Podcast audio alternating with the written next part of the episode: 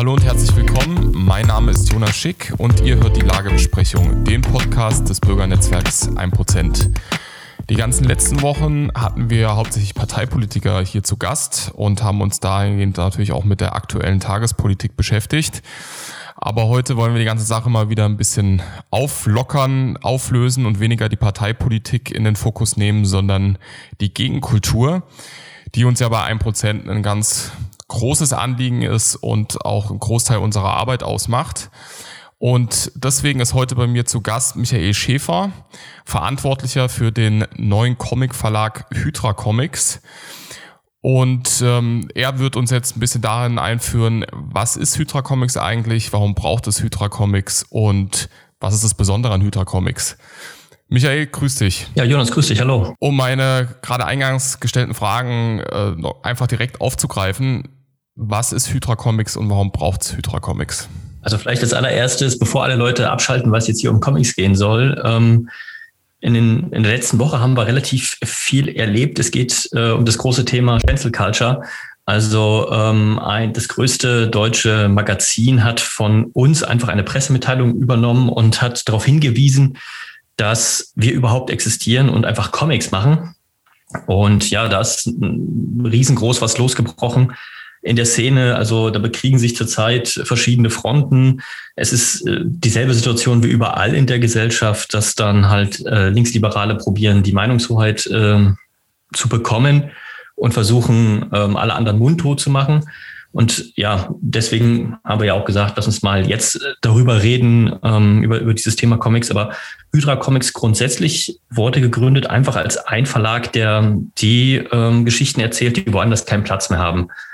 Also schon, ähm, also wir sind letztes Jahr im November äh, online gegangen, aber schon lange davor war es so, dass sich immer wieder Künstler gemeldet haben. Also es geht ja nicht nur um Comics, sondern es geht um grafische Kunst allgemein, dass auch in der Comic- und Kunstszene ähm, diese gesellschaftliche Spaltung vorhanden ist. Also dass ähm, das, was wir seit 2015 in den verschiedensten Bereichen erleben, ähm, Klima, Zuwanderung, ähm, gesellschaftliche ähm, freie gesellschaftliche Diskussion, dass das natürlich da auch Einzug hält. Und wir wollten einfach so einen kleinen Gegenpunkt setzen. Das ist, uns ist natürlich klar, dass wenn man was aus dem nonkonformen Spektrum macht, dass man da nicht die breite Masse zum Anfang erreicht. Aber ähm, ja, wir wollten einfach einen Gegenpunkt setzen und mit unserer ähm, mit unserem Comic-Magazin Hydra Comics einfach so Kurzgeschichten erzählen, die nicht die Politik mit dem Holzhammer präsentieren, sondern einfach schöne Geschichten sind, die man auch mal äh, äh, gerne weitergibt. Und wir versuchen, ähm, gute Comic-Geschichten im Ausland zu finden, zu übersetzen und ähm, ja, auf den deutschen Markt zu bringen. Der dritte große Punkt, dritte große Aufgabe ist natürlich die Nachwuchsförderung. Also ist Hydra Comics in gewisser Art und Weise auch eine Reaktion auf die zunehmende Ideologis Ideologisierung im Comicfeld. Ähm, wenn ich mir so die Entwicklung angucke, was so DC Comics und ähm, Marvel Comics in den letzten Jahren so produzieren. Also ich bin selbst eher so ein bisschen DC-Leser, wenn ich mal Comics aus dem amerikanischen Raum gelesen habe. Und da war es dann in den letzten Jahren auch schon zu spüren bei DC, dass die, äh, ja, dass die Politik, die einem direkt auf die Nase gedrückt wird, vor allem so eine linksliberale Politik, massivst überhand nimmt. Ja, das stimmt. Man darf ja nicht vergessen, das ist ja auch ein Milliardenmarkt. Ne? Also ähm, der erfolgreichste Film, auch mit ein bisschen Trickserei, ist ja äh, diese Avengers-Verfilmung, Avengers Endgame also letzte Film, der da jetzt rauskam. Und das sind so große äh, Summen, die da eingespielt werden. Ähm, da möchte man sich natürlich äh, möglichst politisch korrekt verhalten. Es gibt ja auch diese Besonderheiten, dass bei diesen Marvel-Filmen ähm, extra für den chinesischen Markt so extra Szenen gedreht werden, die gar nicht in den, äh, in den Versionen zu sehen sind, die, die wir zu sehen bekommen in Europa oder in Amerika. Also, dass man sich ganz gezielt auf bestimmte Dinge konzentriert. Und in China ist wahrscheinlich diese ganze äh, Gendergeschichte eher kein Thema, aber man versucht sich da auch politisch korrekt zu verhalten, dass man da bestimmte Sachen nicht äh, anspricht, dass man es auch der chinesischen Zensur ähm, recht macht.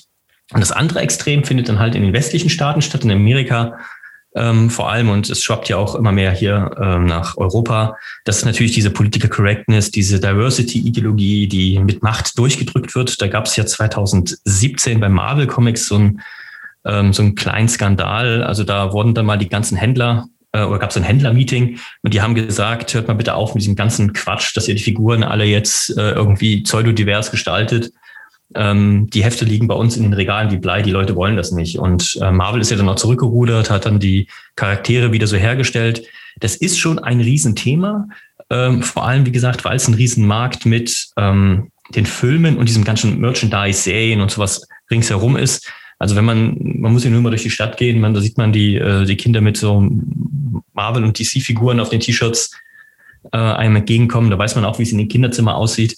Das hat halt schon auch eine gesellschaftliche ähm, Relevanz. Gegen diese ganze Übermacht bist du dann ja eher so wie das gallische Dorf, also ziemlich klein. Ähm, denkst du trotzdem, dass du ungeachtet deiner Größe im Vergleich zu den Großen der, der Szene dann trotzdem noch was austragen kannst? Also wie der aktuelle Fall ja gerade zeigt, ähm, ist es ja anscheinend so. Also ähm, für die, die es nicht mitbekommen haben, also wie gesagt, ist ähm, das wichtigste und älteste Comic-Magazin, Fachmagazin, das gibt's, äh, ist die Comic-Szene, die gibt's im Comic-Handel und äh, in jeder Bahnhofsbuchhandlung, hat einfach ähm, das Cover von unserer, von unserem ersten Heft, Heft ähm, Hydra Comics 1 abgedruckt und einen Teil unter Pressemitteilung.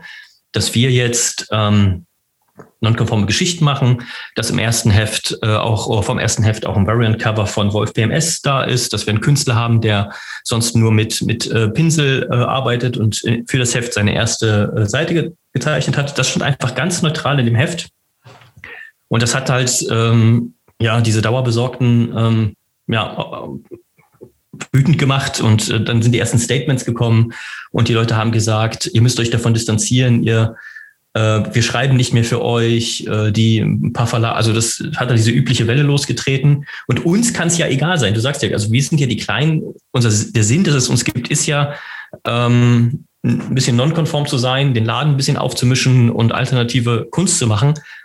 Ähm, also uns trifft ja dieser ganze, ähm, dieser ganze Sturm nicht, weil es uns egal sein kann. Aber jetzt werden gezielt die rausgepickt, ähm, die auch immer probiert haben, die andere Seite in diesem, dieser riesengroßen Comic-Szene zu ähm, präsentieren und halt nicht nur diesen ähm, linksliberalen Einheitsbrei. Und die sollen jetzt einfach fertig gemacht werden. Also, wie gesagt, uns trifft es nicht, aber jetzt werden die äh, Leute, Leute in den eigenen Reihen markiert und ja, sollen halt nach und nach ausgeschaltet werden. Welche Auswirkungen hat das jetzt auf die Comic-Scene? Also das scheint ja sie in ziemliche Bedrängnis zu bringen, auch dahingehend, dass es jetzt nicht gerade das ähm, ja, wirtschaftlich stabilste Magazin auch ist, gerade als so ein Nischenfachmagazin. Ja, also ähm, die direkten Folgen waren, dass zum Beispiel der Splitter Verlag, einer der größten deutschen Verlage, gesagt hat, also entweder ähm, ihr distanziert euch und, und zeigt ganz klar äh, Flagge, also macht, was wir sagen, oder wir schalten keine Anzeigen mehr bei euch. So ging es auch mit ähm, mit anderen Geschichten. Heller von Sinn hat zum Beispiel so ein Format, das heißt Comic Talk. Das ist äh, so eine Comic Talk Show, die läuft online. Und ähm, da haben die auch gesagt, ja, also wir wollen jetzt hier, dass ihr ähm, klare Bekannt Kante zeigt, sonst ähm, ist es vorbei mit der Unterstützung. Und ein paar Künstler aus dem linksliberalen Bereich ähm, haben auch gesagt, also äh, mit euch möchten wir nicht mehr. Aber vor allem, und das ist ja interessant, ähm, so Blogger und sowas alles, also Leute, die ähm, also ja nur eine geringere Relevanz haben für das, was halt wirklich präsentiert wird. Nachdem das alles rauskam und auch gesagt wurde, hier, die von Hydra Comics, die haben was mit einem Prozent zu tun und alles ganz, ganz schlimm, haben sich auch ein paar Leute bei uns gemeldet, was ja auch sehr interessant ist. Und die gesagt haben, ja gut, ähm, zum Glück gibt's sowas ähm, auch mal, auch, auch mal Leute, die dagegen halten. Und da hat auch jemand gesagt, der sich in den letzten Jahren als Verleger und auch bei dem wichtigsten äh, Comicfest, dem Comicsalon in Erlangen, wichtig eingebracht hat, hat auch gesagt, die Leute, die da am lautesten schreien, sind ja die, ähm, die ja eigentlich bedeutungslos sind und probieren ihre Rolle in der Comic-Szene dadurch irgendwie so ein bisschen aufzuwerten, indem sie jetzt hier äh, Inquisition spielen. Da gibt's ja auch ein paar, die äh, jetzt abklopfen und sagen, warum äußerst du dich nicht? Warum äußerst du dich nicht? Du musst jetzt Farbe bekennen, sonst gehörst du zu den Bösen. Also dieses übliche Gejammer, diese übliche Leier, und ähm, das wird, soll jetzt gerade mit der Comic-Szene gemacht werden. Und ähm, die hatten angekündigt, ähm, in so einem Statement bei Facebook, nachdem der ganze Sturm losgebrochen war, haben die gesagt, ja, ähm, oh, uns ist ein Fehler passiert, wie kann das sein, ähm, dass uns sowas reingerutscht ist, was ja schon erstmal Quatsch ist, weil einfach über unsere Existenz zu berichten, ist ja erstmal nicht falsch. Und sie wollen jetzt im nächsten Heft ähm, einen großen Artikel ähm, über Hydra Comics bringen, was der anderen Seite natürlich auch wieder nicht recht ist, weil das ja nicht nach äh, den Erklärungslinien von Cancel Culture läuft. Also Das kann nicht sein, dass man jetzt auch noch einen Rechercheartikel über die bringt. Am allerliebsten wäre es denen, wenn so ein ganzer Teil der politischen äh, Kultur und auch ähm, der Kultur allgemein und der Kunst komplett verschwindet. Das ist ja das, was wir in allen Bereichen erleben. Wie reagiert auf diese Offensive des Groß der Comic-Szene? Also du hast jetzt schon ein bisschen erwähnt, dass sich die ein oder anderen Leuten bei dir, ein oder anderen Leute bei dir gemeldet haben, die jetzt auch ein bisschen, sagen wir mal, vielleicht einen größeren Namen haben oder eine größere Geschichte in der Comic-Szene. Was macht denn so, was sind so die Reaktionen der allgemeinen Leser? Also ähm, da gibt's ja, gibt's ja diese zwei Bereiche. Einmal gibt's halt diese Schreihälse bei Twitter, denen nie was recht ist. Also da kannst du ja, äh, kannst du ja nehmen, was du willst, kulturell, politisch oder irgendwas. Da gibt's ja immer die, die dann äh, ihre eigene Twitter-Blase ähm, anheizen und äh, probieren, da so, so einen Sturm loszutreten. Und ähm, dann gibt's den anderen Teil. Die Comic-Szene ist so aufgebaut, dass die natürlich von vielen alten weißen Männern betrieben wird. Das sind die, die in den, äh, die mit Comics aufgewachsen sind und nie von diesem äh, von diesem Hobby lassen konnten. Also ähm, das sind welche dabei, sind erheblich älter als ich. Ich bin jetzt ähm, 38, aber manche Leute machen das ihr ganzes Leben lang. Und die sind eigentlich das Rückgrat der Szene. Und ähm, das sind aber auch die, die sich dann vielleicht direkt bei einem melden ähm, oder mal das Heft bestellen, weil sie neugierig sind, aber die sich natürlich nicht auf Twitter finden und sich auch nicht zur Zielscheibe ähm, machen lassen wollen. Das, äh, das sagen manche auch so ganz offen. Ähm, einer der bekanntesten ähm, einer der bekanntesten deutschen Künstler, ähm, Ralf König, äh, von dem ja auch schon Sachen ähm, verfilmt wurden, wurde auch gerade wieder angegriffen. Da gibt es ein Portal, äh, das heißt comic.de, und da wurde auch ähm, wurde gerade für seinen, hat so ein Corona-Heft rausgebracht und macht das neue Lucky Luke. Und da, da wird er halt auch von so einem Schreiberlegen äh, kritisiert, äh, dass im nächsten äh, Lucky Luke-Heft wirklich das Wort Indianer vorkommt. Und da hat er gestern dann auch ähm, eine Antwort drauf geliefert, also dass äh, immer diese latenten Rassismusvorwürfe da sind. Ähm, er wurde ja auch dafür kritisiert, wurde auch in der Comic-Szene darüber berichtet, dass er äh, in, in Belgien, glaube ich, war es, so ein Wandgemälde gemalt hat, wo ein Schwarzer drauf ist, der dann halt dickere Lippen hatte oder äh, dann so eine Transenfrau halt äh, nicht äh, hübsch genug dargestellt wurde. Und da hat er dann auch gesagt, ja, dann übermal's halt. Und es trifft halt die, die niemals gedacht hätten, dass sie da ins Visier geraten. Und äh, so geht es dann halt Künstlern wie, wie Ralf König oder auch der Comic-Szene jetzt. Und ganz aktuell erleben wir es ja selbst in der SPD ist es ja so, dass es äh, den Thierse trifft, der jetzt angeboten hat, sein, seine SPD-Mitgliedschaft zurückzugeben. Also dieses ganze Thema ähm, Cancel Culture nimmt ja jetzt gerade erst Fahrt auf. Äh, was glaubst du, wie sich da, oder gibt es da eine Tendenz, ähm, die du siehst, ob die Comic-Szene es bekommt, das von sich abperlen zu lassen oder dass man oder dass man auch so Reaktionen hervorruft äh, oder zu so Maßnahmen greift, wie man es jetzt im Wissenschaftsbereich hat mit diesem Netzwerk Wissenschaftsfreiheit, wobei wir dann eigentlich wieder bei der nächsten Problematik wären, dass ja gerade diese Leute, die jetzt, äh, die es jetzt trifft, die nie gedacht haben, dass sie es trifft, dass die dann trotzdem dazu, dazu tendieren, äh, sich von den Schmuddelkindern in Anführungszeichen dann abzugrenzen und zu sagen, ja, wir sind doch eigentlich gar nicht die Bösen, sondern die Bösen sind da. Also auch ihre Kritik gar nicht grundsätzlich dann formulieren gegen das, was da läuft, sondern nur probieren sie selbst aus ja, aus der Schusslinie zu ziehen. Ähm, läuft das vielleicht bei den Comics ein bisschen anders, als wir das jetzt im, im Wissenschaftsbereich sehen? Oder vermutest du da ähnliche Ausweichtendenzen? Also ich glaube, es wird da sogar eher schlimmer. Also es gibt ja noch ein äh, ähm, Comic-Magazin, das heißt ähm, Alphons, der Comic-Reporter, und da wurde auch über ähm, äh, so ein, so ein ähm, ja, nonkonformes Heft, das bringt jemand anders raus, äh, der HB-Verlag, was wir auch hier bei uns mit vertreiben, äh, also so auch schon aus unserem Bereich. Das heißt, der Vigilant, äh, und äh, da konnte man nichts anderes machen, als einen Zwei-Seiten-Verriss abliefern. Also da war ein richtig schlechter ähm, richtig schlechter Artikel kam da. Wir haben da auf unserem Blog auf hydracomics.de auch darauf geantwortet. Ähm, weil die Szene auch äh, kleiner ist und natürlich auch von vielen äh, Dingen ab, abhängig ist, also dass man in großen Teilen auch unpolitisch ist. Also dieses ähm, diese, diese, diese ganzen Themen, äh, wo man Regierung und, und Medien und was sich nicht alle auf seiner Seite hat und wo man nicht wirklich aneckt, also wo, äh, wo es diesen berühmten Gratismut zu zeigen gibt, ähm, da ist man natürlich immer vorne dabei.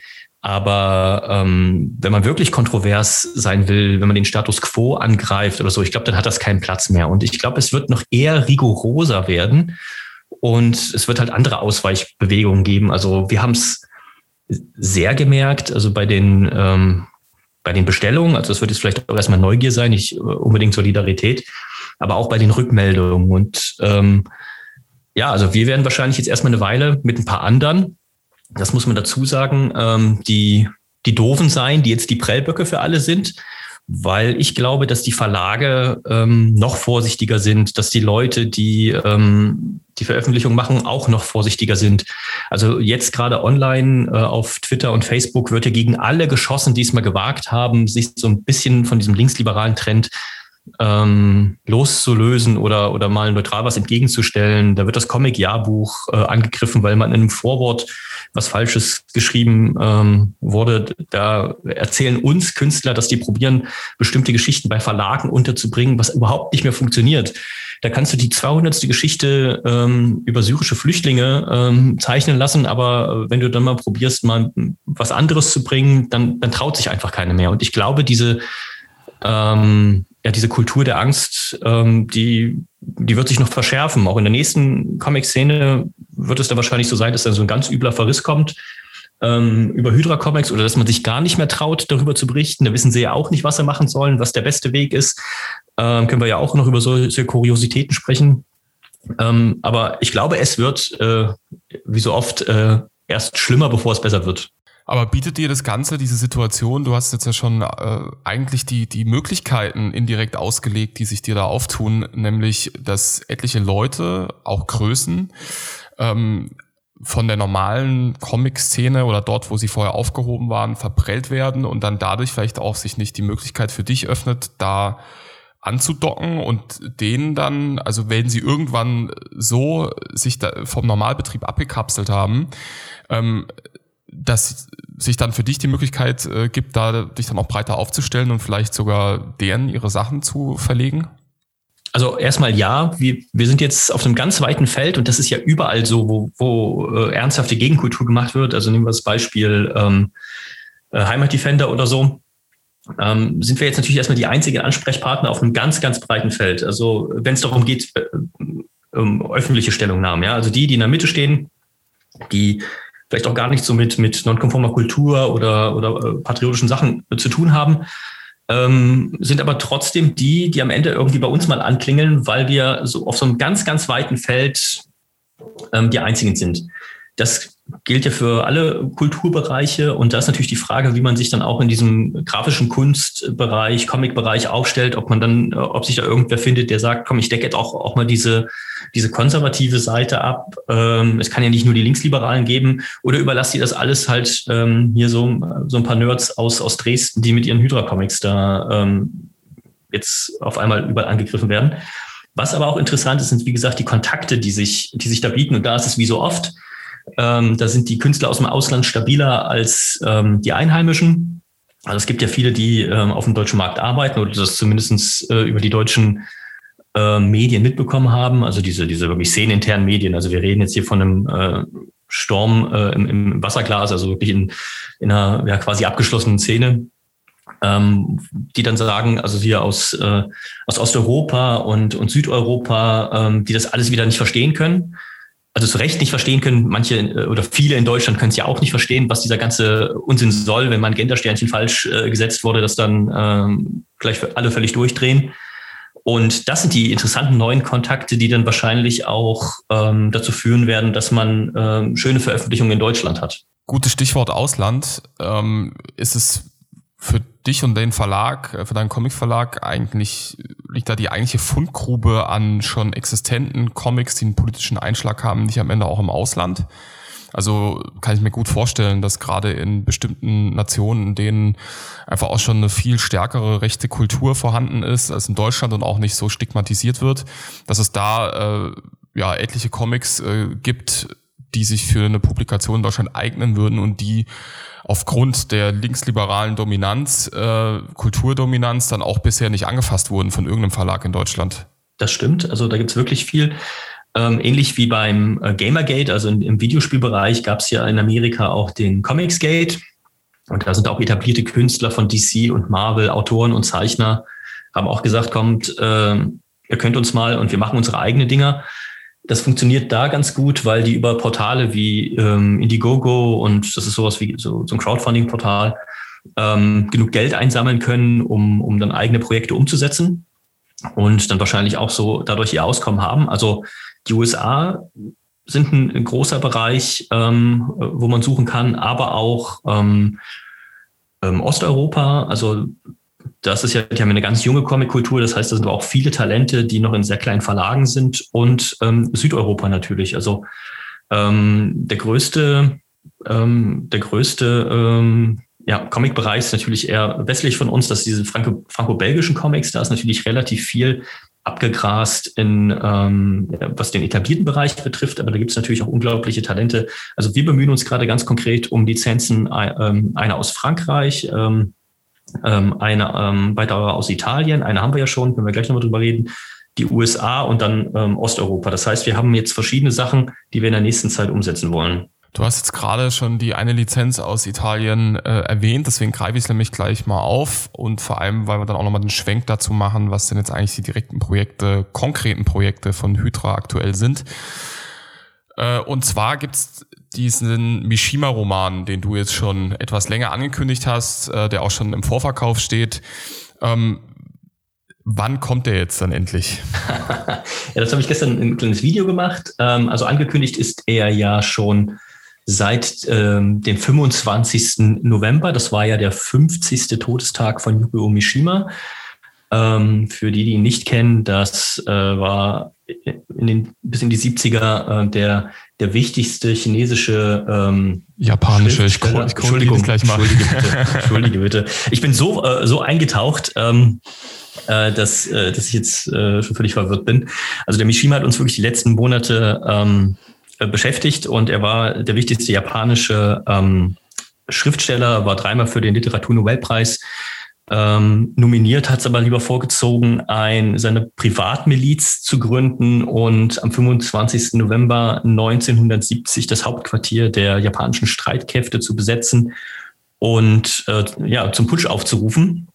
Ähm, dieser Putsch hat nicht funktioniert und dann ähm, beging Mishima vor Ort seinen lange geplanten äh, traditionellen ähm, Selbstmord und ja, diese ganze Geschichte, wie von ein, vom wichtigsten ähm, Literaten eines Landes ähm, jemand werden konnte, der sich auf einen ähm, Balkon stellt und zum Putsch aufruft, die erzählen wir in einem Comicroman ähm, nach. Dieser Comicroman ist im Original in, ähm, in Italien erschienen und wird begleitet äh, von, also erst der Comicteil geht 100 Seiten und die zweite Hälfte des ähm, Comicbuchs ist ähm, mit einem umfangreichen und bisher einzigartigen Text zum, zum Leben und Werk von Mishima ähm, gefüllt. Und also allein der Text hat, das letzte Mal, als wir geschaut haben, hatte der 204.000 Zeichen. Also es ist wirklich sehr umfassend und gab es in dieser Form äh, so in, auf Deutsch auch noch nicht. Also wir sind jetzt alle relativ fit in, in, in dem, was es zu Mishima gibt, auch seinem Werk,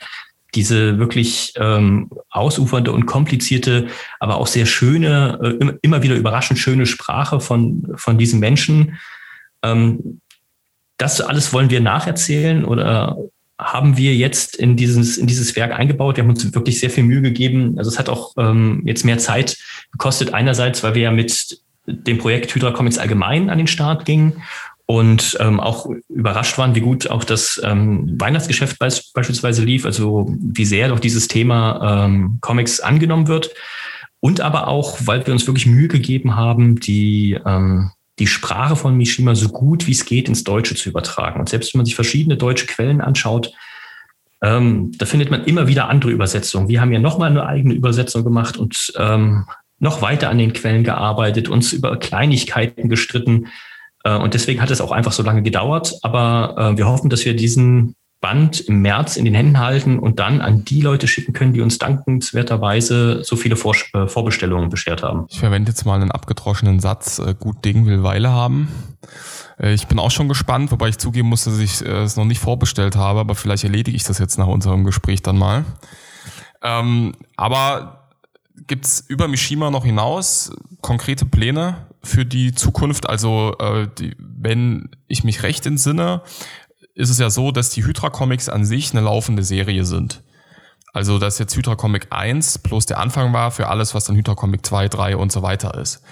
Ähm, also so korrigiere mich, wenn ich äh, da falsch liege, so ähnlich wie bei den Detective Comics mal ganz am Anfang. Äh, bevor die Detective Comics äh, dann irgendwann mal zu Batman alleine wurden, waren das ja mehrere äh, Geschichten unterschiedlicher Figuren in einem Band. Also quasi dieses alte äh, Comic-Schema, was äh, du damit aufgreifst. Ähm, wann kommt da der nächste Band einmal als Frage, also beziehungsweise Heft äh, als Ausgabe und ähm, wann kommt nach Mishima der nächste Comic-Roman? Kannst du dazu schon was sagen und äh, ja, steht da konkret was in Aussicht? Also erstmal ja, bei, bei Hydra Comics ist ja das Konzept deswegen übrigens auch die Hydra, ähm, dass da immer äh, verschiedene Kurzgeschichten auch von verschiedenen Künstlern präsentiert werden. Wir werben ja auch damit, wer da ein Kopf der Hydra also jeder, der Lust äh, und das Talent hat und natürlich äh, die richtige Einstellung, kann ein Kopf der Hydra werden und kann ein Teil von Hydra Comics werden. Das heißt, ähm, wenn man möchte, kann man seine Kurzgeschichte äh, im, im, nächsten Heft wiederfinden. Das ist ja auch so ein Angebot, was gefehlt hat, dass ähm, Leute eine Idee hatten, was umsetzen wollten, aber nicht wussten, wo es dann auch erscheinen kann das ist natürlich auch das Angebot von, äh, von Hydra Comics. Und jetzt machen wir es gerade so, dass wir ähm, mehrere von diesen Kurzgeschichten äh, parallel produzieren. Das dauert ja auch immer einen Moment vom, vom Schreiben bis, äh, bis hin zum, zum Zeichnen. Also die Zeichner ähm, ähm, können ja von dem, was, ähm, was wir da zahlen können, natürlich nicht leben. Das heißt, die äh, gehen äh, ihrer Arbeit nach und in ihrer Freizeit äh, machen die dann Sachen für, für Hydra Comics. Ähm, deswegen zieht sich das immer ein bisschen. Wir arbeiten jetzt gerade an eins, zwei, drei, vier, fünf ähm, Geschichten parallel und wer zuerst fertig ist, ähm, der äh, kommt dann ins, äh, ins Heft rein. Das nächste Heft soll in der ähm, zweiten Jahreshälfte erscheinen und vorher vielleicht noch ein weiteres Heft, was eine Lizenz, ähm, was eine Lizenz aus äh, Amerika wäre. Ähm, aber dazu möchte ich jetzt noch nichts sagen. Das muss erst in, äh, ähm, ja, so weit sein, dass wir es dann auch richtig ankündigen können. Wenn ich da jetzt zwei, drei Tipps gebe, dann kommen da ein paar Nerds schon drauf. Da steht auf jeden Fall einiges im Raum ähm, und es wird mit hoher Wahrscheinlichkeit nicht das Ende äh, von Hydra Comics gewesen sein nach dem Paar, äh, jetzt nach der Erstausgabe und dem Mishima Comic. Ich freue mich auf jeden Fall schon drauf. Ähm, Michael, dank dir für das Gespräch und wir, liebe Zuhörer, hören uns dann zur nächsten Lagebesprechung.